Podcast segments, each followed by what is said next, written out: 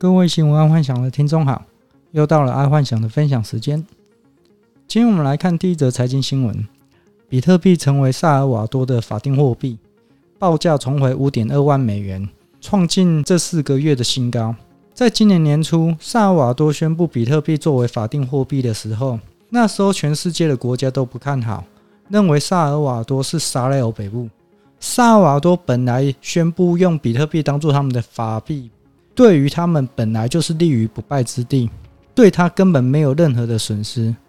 本来萨尔瓦多的钱根本就不是主流货币，现在突然把比特币当做他们的国币，反而可以享受增值的好处，完全是百利而无一害。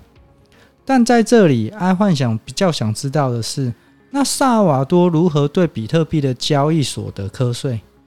还是萨尔瓦多因此就变了免税天堂？那如果因为这样，我相信全世界的有钱人应该都会去萨尔瓦多开户。假设这是萨尔瓦多后面的阴谋的话，毕竟没有人可以对比特币课税嘛。假设他现在比特币上的国币，那我只要去萨尔瓦多开户，那我就可以在萨尔瓦多是免税的。我这我是这样想的，但是是不是真的这样做，要之后几个月怎么做？好，再来是国际新闻：中国八款游戏入选杭州亚运。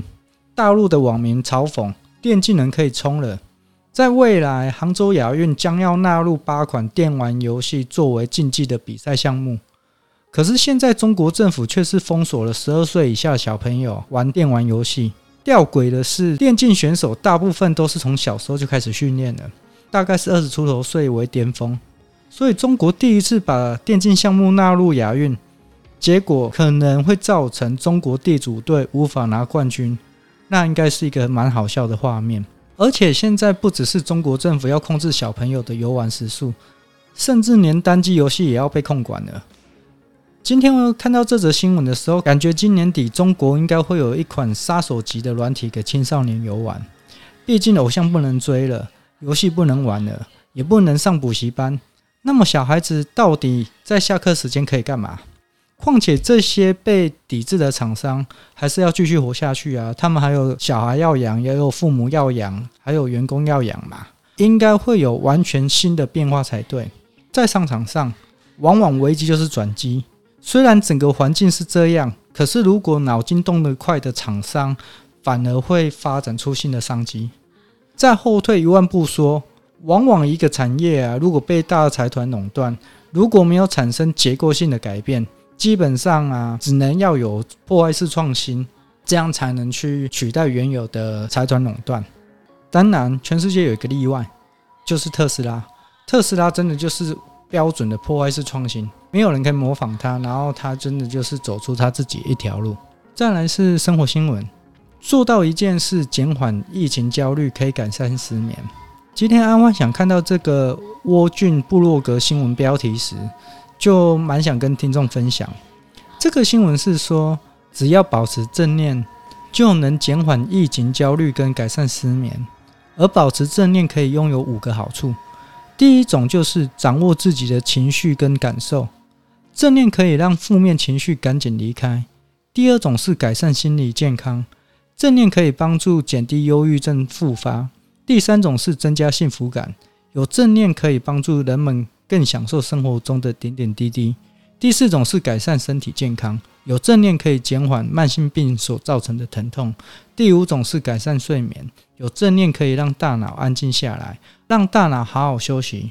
在这里，沃俊也提供四种方法可以让你作为正念的训练。第一种就是呼吸觉察、静坐、走路、瑜伽。但爱幻想在这里再提供一个，就是说。可以跟老婆或女朋友可以常常做爱做的事情，并且在做完了之后给她一个事后拥抱。这个可以让双方的正念都有，这个可以让双方的正念都有很好的提升。再来是科技新闻，LINE 收回讯息勿按删除怎么办？官方有一招可以快速补救。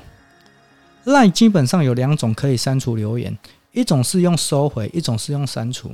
收回是可以让对方看不到你发的讯息，删除是对方还是可以看到你发的讯息，但是你自己反而看不到。之前阿幻想有段时间常常会不小心把收回都按到删除，但发现按错之后却无法挽救，因为我自己的讯息已经不见了嘛。